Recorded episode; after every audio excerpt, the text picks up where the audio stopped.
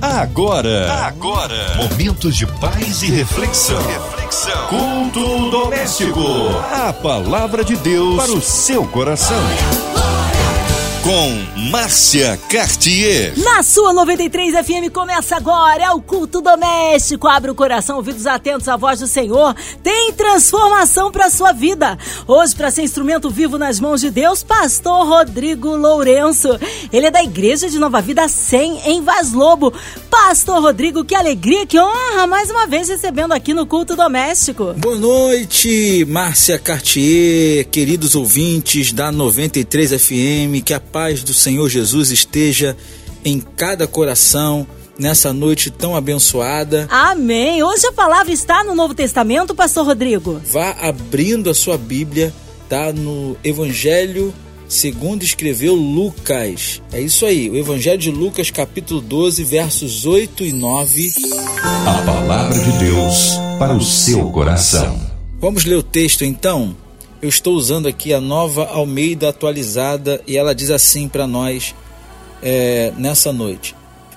Lucas 12:8 Digo mais a vocês: todo aquele que me confessar diante dos homens, também o Filho do homem o confessará diante dos anjos. No caso dos anjos de Deus, perdão. Mas o que me negar diante das pessoas será negado diante dos anjos de Deus. Amém. Vamos orar. Pai, em nome de Jesus, eu quero te dar graças, porque o Senhor é fiel, o Senhor é tremendo e a tua graça nos basta. Pai, tantos ouvintes agora nos assistindo por essa rádio, pelo aplicativo, pela internet. Senhor, visita cada um deles agora. E que o Senhor tenha misericórdia de nós e use da minha vida, se o Senhor assim permitir, como instrumento para que a tua palavra seja pregada, a reflexão possa ser trazida e a mudança possa ser alcançada. Em nome de Jesus, eu te peço isso. Fala conosco, em nome de Jesus. Amém. Queridos, é, esse texto é muito interessante e a mensagem é muito forte, porque ela vai tratar é, sobre atitude. É?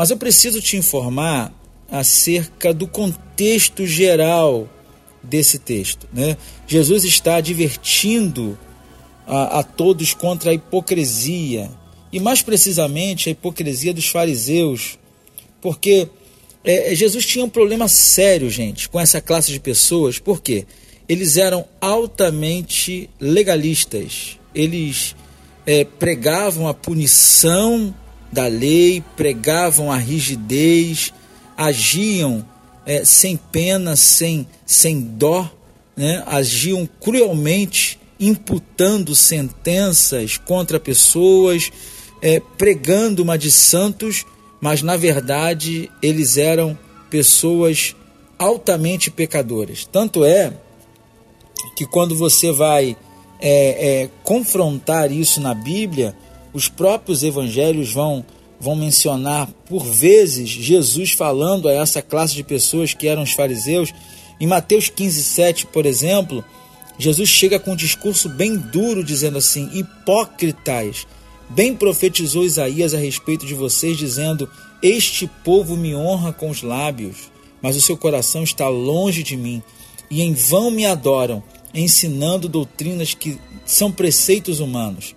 Note que Jesus está brabo com essa classe de pessoas que pagavam uma de santo, mas eram pecadores, mas não perdoavam os outros pecadores, eles se achavam superiores.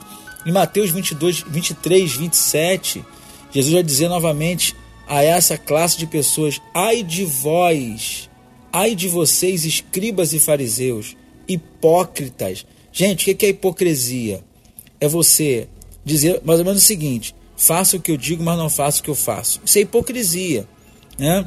Ele está dizendo: ai de vós, escribas e fariseus, hipócritas, porque vocês são semelhantes aos sepulcros pintados de branco.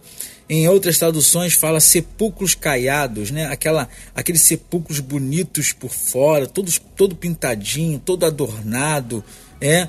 Mas Jesus continua: vocês são semelhantes aos sepulcros pintados de branco, que por fora se mostram belos, mas interiormente estão cheios de ossos, de mortos e de toda podridão.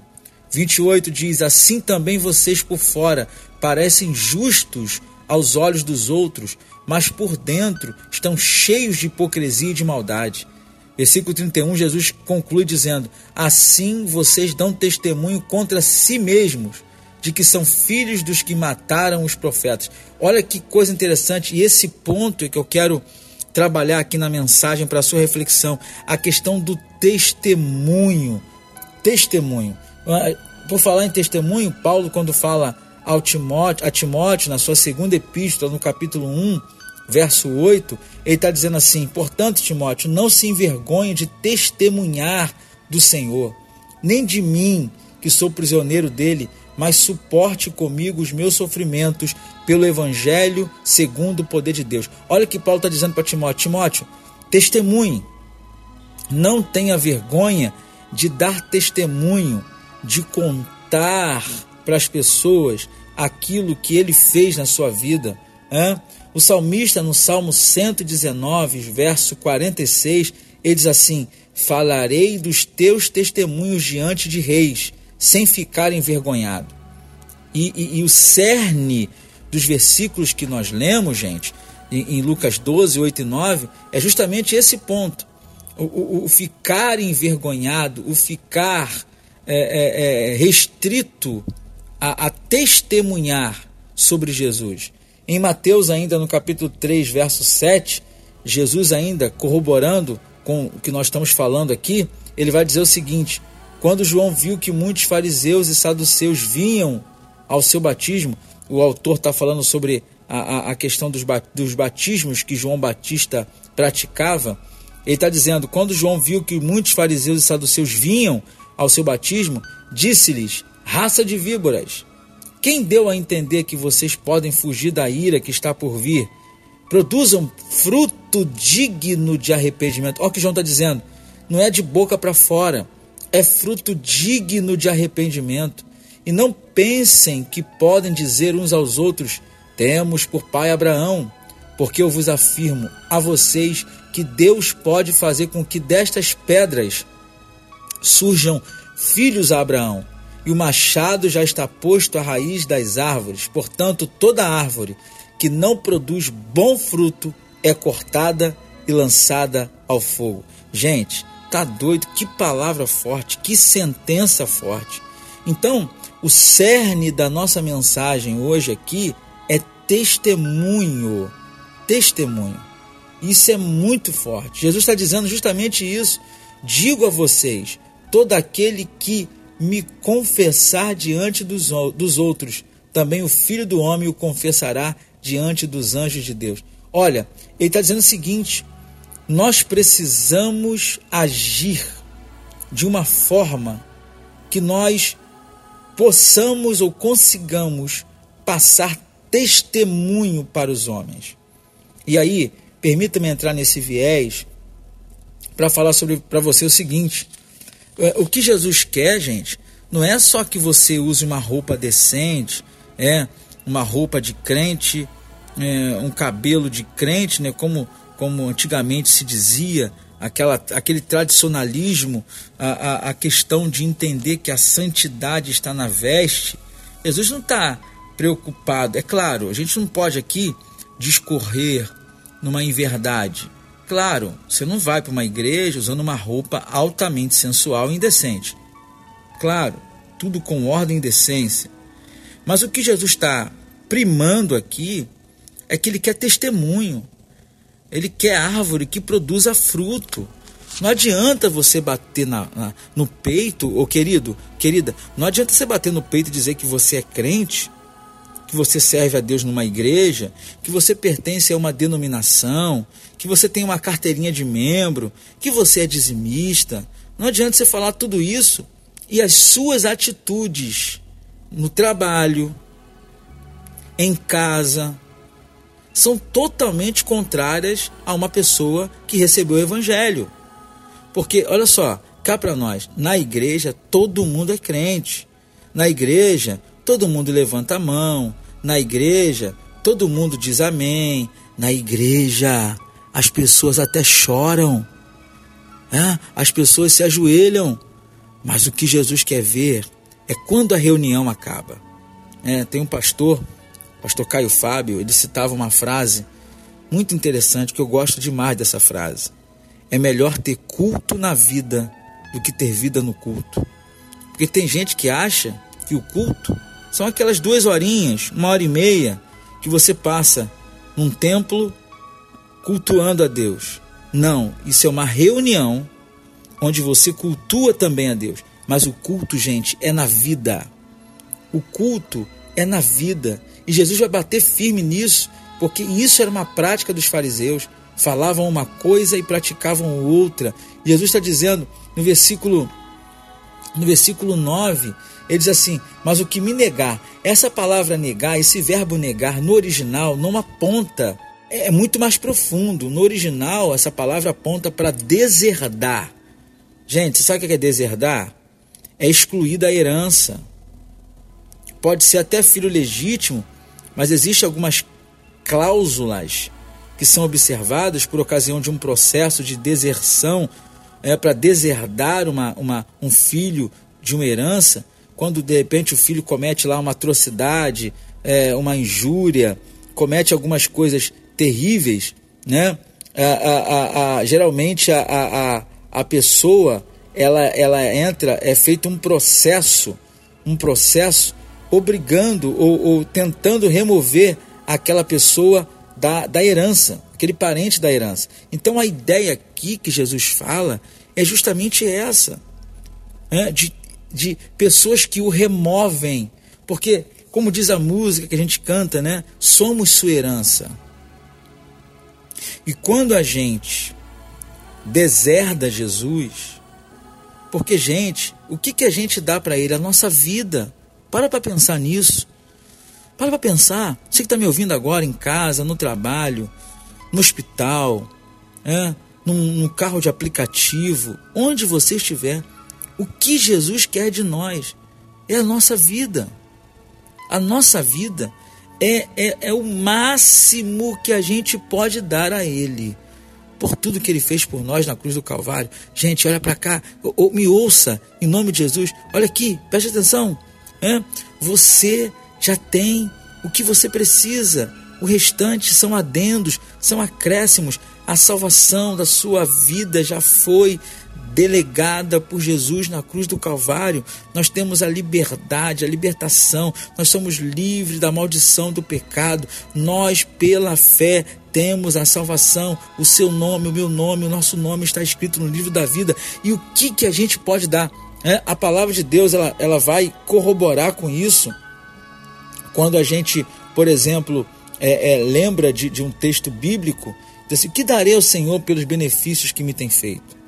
O que darei ao Senhor? Então, a, a, resposta prática a essa verdade, a essa pergunta é: eu dou a minha vida, é o máximo que eu posso dar. Então, é, é, é dentro dessa perspectiva de deserdar, é como se eu dissesse assim: não, não, não. O Senhor Jesus não gozará dessa herança. Ele não faz parte disso. Eu estou excluindo ele disso.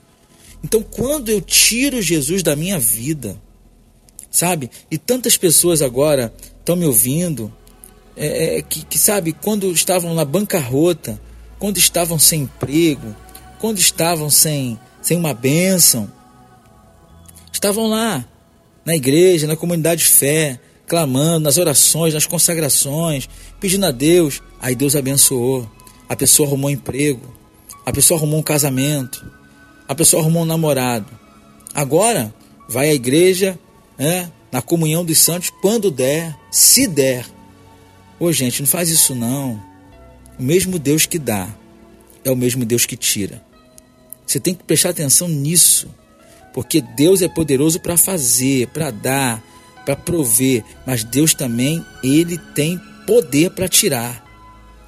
Então você, tem, você precisa entender que Jesus não pode ser excluído da sua vida. Grave isso. Você não veio a essa terra para ser um professor, um advogado, um cantor, um militar, ah, para ser um profissional liberal, um servidor público. Você não veio para isso. Isso é consequência. Em primeiro lugar, Você precisa entregar a sua vida para Jesus. Hã? Por quê? Primeiro, Ele é a nossa religião. É Ele que nos religa a Deus. O homem sem Jesus está desconectado de Deus. Então a gente precisa dele para nos religar a Deus. Então isso já é um motivo sine qua non. Já é um motivo suficiente para você parar e pensar que você não pode ter uma vida fora de Jesus.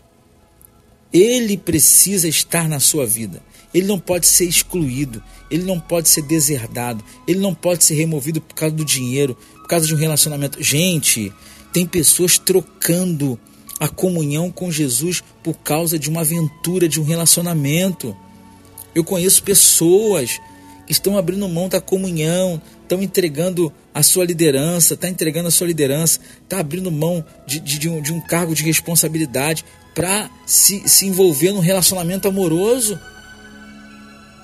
Eu não estou pregando contra relacionamento amoroso, mas olha, preste atenção: tudo aquilo que exclui Jesus da sua vida não é de Deus. Se você trabalha num emprego que te priva de estar na comunidade de fé, que te impede de estar na comunhão dos santos, que, que você está esperando para você orar, clamar a Deus, para Deus abrir uma nova porta? Você está vazio, você não está buscando a Deus, você não está não tá, não tá clamando na comunhão dos santos, isso vai te fazer mal, isso vai te levar para um precipício, para um, um, um abismo. Porque, sabe, quanto mais distante nós estamos da comunhão dos santos, ah, mas Jesus está na minha casa, ele está na tua casa sim, mas a tua sogra também vai lá, o telefone toca, o papagaio canta, ou grita, o cachorro late, o vizinho bate, bota o funk, bota o pagode. Ô querido, a comunidade de fé é o espaço, é o ambiente todo preparado para você manter a sua comunhão, ouvir uma palavra, renovar a sua fé. Então, o que você está esperando para clamar, para buscar a Deus para uma nova porta de emprego? E olha que sentença drástica. Jesus vai dizer, vai advertir drasticamente: se você me excluir, se você me deserdar, na herança que eu estou preparando para você, você não vai participar. Gente, olha, você já imaginou? Você já parou para pensar você viveu uma vida toda na esperança de chegar no céu e chegando lá, você descobre que o teu nome não está lá? Oh, tem misericórdia. Eu não quero isso para minha vida, não. Eu não sei você que está me ouvindo aí, mas eu não quero. Eu quero estar tá lá. Eu vou estar lá. Eu quero andar nas mansões celestiais. Ele está preparando algo grande. Nem olhos viram, nem ouvidos ouviram, nem jamais penetrou no coração do homem aquilo que ele está preparando para nós. Aleluia! Onde você estiver aí agora, você pode dar um aleluia, você pode dar um glória a Deus por isso. Aleluia! Então, querido, não, não exclua Jesus, porque talvez você lê esse texto e fale assim: não, mas eu não nego que eu sou da fé. O que Jesus está falando aqui, tratando aqui, não é só da boca para fora, é atitudes. Atitudes de arrependimento. Frutos dignos de arrependimento. É isso. Não é um discurso, são atitudes. Ele quer ver em você atitudes que não o excluem. Com quem você está andando? Hã? Onde você está colocando seus pés? Hein? Como é que está o seu testemunho dentro de casa com a sua esposa, com o seu marido? Será que o vizinho ouve mais louvor ou mais palavrão? Hã? Como é que está a sua atitude no trabalho? Como é que os teus colegas de trabalho te veem? Hã? Na faculdade? Como é que você, como é que você se comporta lá?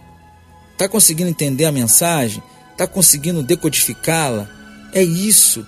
São as ações quando ninguém está vendo. São as atitudes quando você não está dentro da igreja. É isso que Jesus quer ver.